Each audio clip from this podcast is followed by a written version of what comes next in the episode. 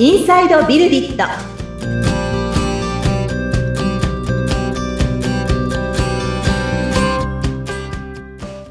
こんにちは。株式会社ビルディットの富田です。アシスタントの菅千奈美です。富田さんよろしくお願いいたします。はい。よろしくお願いします。そして今回も大橋さんにご登場いただきたいと思います。大橋さんよろしくお願いいたします。よろしくお願いいたします。お願いします。お願いします。さあ富田さん、今回からいよいよ、そうですね。はい、あの、大橋さんにですね、ええ、このビルディットに参画いただいてというところで、うん、まあ、どんな開発会社を作っていこうかみたいな話をですね、あの、現在進行形でやっぱり4月からまあ半年ぐらい経つわけですけど、それでもお話ししてたりするんですね。はい、で、まあ、その中で、やはりその、お互いで歩んできた道も違うので、うん、その中で、こう、得られている知見だったり、ものの見方、仕事に対する考え方だったりもあったりなんかすると思うので、あと2回ほどその辺のお話ができればなって思ってるんですけど、特に今回はまずその技術の話、はい、この情報技術が今、どんな、なんだろう、ステージといいますか、世界的なこの流れといいますかね。うん。その辺をどんな風に捉えているかみたいなところをですね、ざっくりしたところからですけれども、特に、えっと、私はこの7年、8年は開発会社で、代表やりながらも一応現場の仕事をやることはあったんですが、おそらく、なんていうんですかね、そのベンチャーで CTO をやって一つの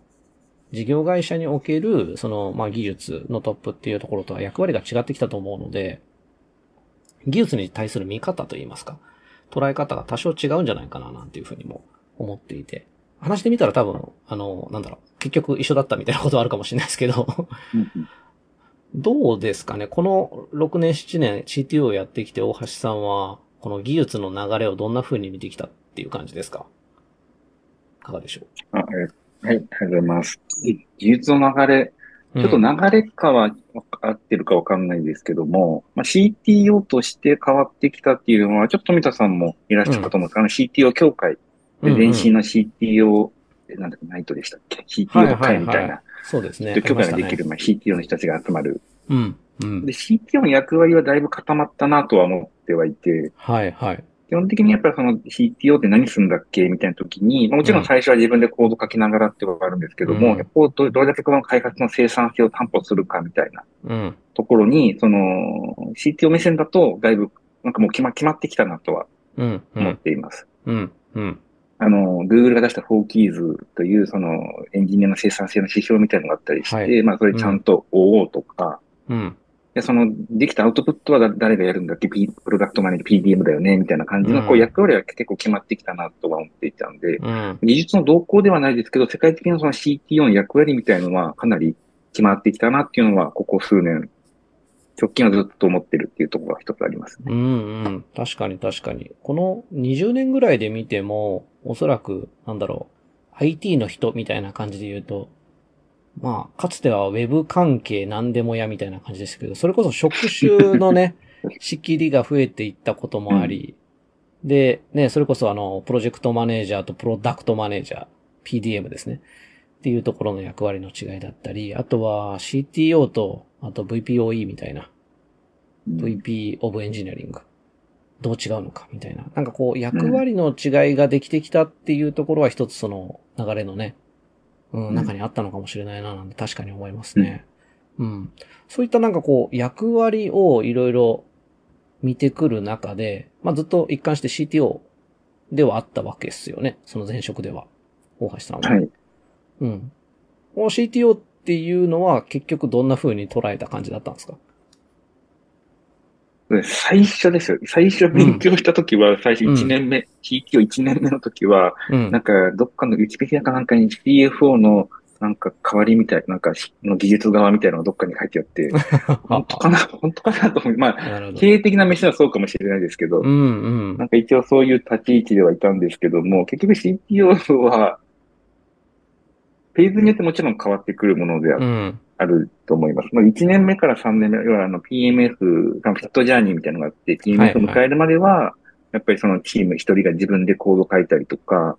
うんで、そこからまあ人が増えてマネジメントして、で、プロダクトを見ながら、で、プロダクトマネージャーが来たらプロダクトをワニじゃやめて、みたいな CTO としてのもうちょっと先の生産性みたいなところに。やっていくっていうところで、うん。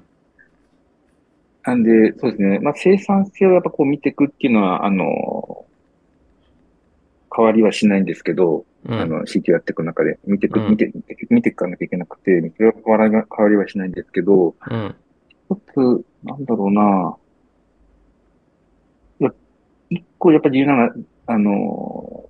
技術と、さっきのフォーキードってある程度もう指標決まってるんで、なんかはい言い方あれなんですけど、なんか大体の CTO でもできるみたいな、風な感じになってきたんですよ。よよくも悪くもうんテンプレート化されてきて、で、はいはい。ここからどういうふうにこう、かつ、かつ CTO になれるかなって考えたときに、やっぱりビジネスのことを考えながら、その技術の、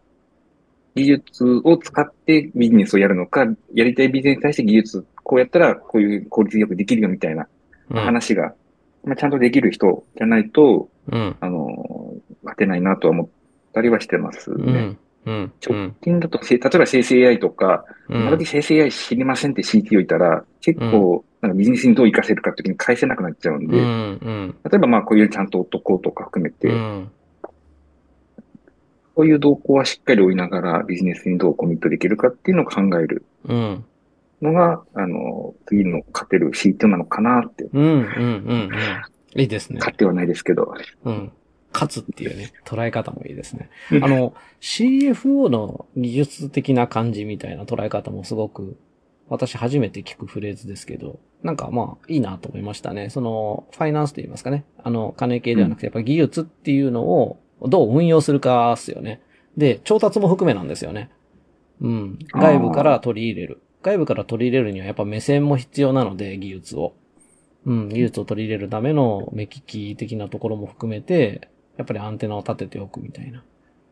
ところは必要だったりしますよね。うん。うん。結構そのね、生成 AI の話が出てきましたけれども、他にこの数年で関わってきて、これはやっぱりちゃんと見ておかないとなって思っていた技術としてはどんなものがあるんですか？ここ数年だと。これ数年だと、うん。まあ、僕は好きなの、好きなのはあるんですけど、データがしっかり、なんか基盤とかは作らなきゃなとは思ってはいて、データ基盤。特にそうの、ん。データ基盤ですね。結構うんその、キーなんか最初はこう、アプリを作って、どういうふうにこう、顧客が反応してくれるかっていうのを最初やると思うんですよ。で、これは正直技術とか正直そんなに関係ないかなと思ってて、うん。で、それ以降からは結構データでちゃんと、あのー判断したりとか、あのデータを使って新しいビジネスを生むとか、みたいなところがかなり重要になってくるんで、なんかその、最初の PM、PMF までは割とみんなできるかもしれないですけども、それ以降のそのデータを活用してどういうふうにやっていこうかっていう話が、あんまり。りこうできる人材というかなかなかやる機会がないんで、うん。うん。なんかこのデータっていうところは一つ僕の中では、あの、かなり着目してるなとは思ってますうんね。うんうん。データの活用でビジネスを作るっていうところもあれば、そのデータを活用し続けられる環境を作ることが、まあある種の参入障壁になるというか、まあ経営戦略上の、もうこれだけデータがあるし、それを運用できる仕組みがあるので、その、まあ他社が、なんていうんですかね、ポットでで提供できるようなベネフィットよりも、この効果的なものを打ち出しやすいみたいな。そういった戦略上の選択みたいなところもあるんですかね。あ、そうですね。それも結構あるなと思ってて、うん。なんかインフラでよく、なんかモニタリングしようみたいな。なんかインフラの最初、なんだろう、監視みたいなのを勉強したときに、なんかその、あのマカレルかな？ハテ、ハテナの、マカレルっていう会社さんの本を見たときに、あのー監視、起きてから監視するんじゃなくて、監視つけて、その前のデータと、1ヶ月前、2ヶ月前のデータと比べて、どういうふうに今が変化してるかみたいなうのを、ん。しっかりこう、サブをウォッチしていくのがすごく重要だって話があって、うん。うん。まあ、データってやっぱりその過去も含めて、こうはい。常にウォッチして、なんかうん。次どうなるんだっけっていうのをこう検知する意味でもすごく重要だなとは思ったりとか、さっきも言ったように、その、すぐ活用できるような形うん。にしていくっていうのが、あの、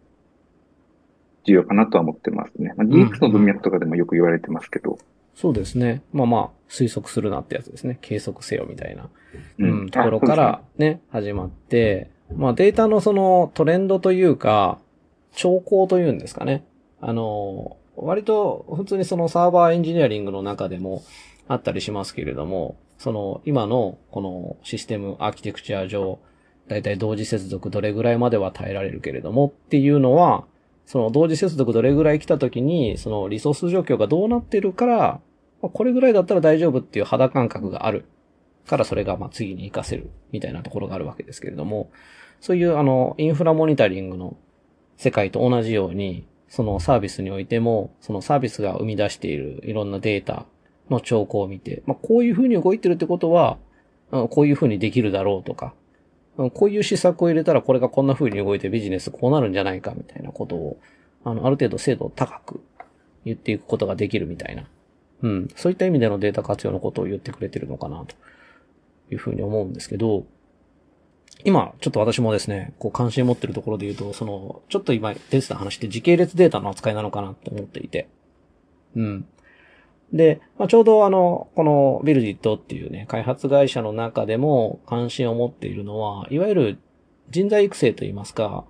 まあ、人材育成っていう立場というよりは、まあ、人の成長ですかね。人の成長とか、その学習によるその発展みたいなところを支えていくデータの収集だったり活用っていうのが、その人のその、なんだろう、効果的な学びに、こう、うまく活用できるんじゃないかみたいな。で、それが特にその時系列データとして扱えるんであれば、その、いろんな、例えば、ね、新卒のエンジニアが、ある人は、A さんは、この1年でこれぐらいの成長を示したと。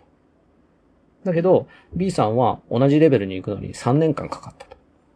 すれば、その間のその彼らに対する関わりだったり、仕事機会だったり、もちろんその育成の環境だったり、学んできたものってどんな風に差があったんだろうとか。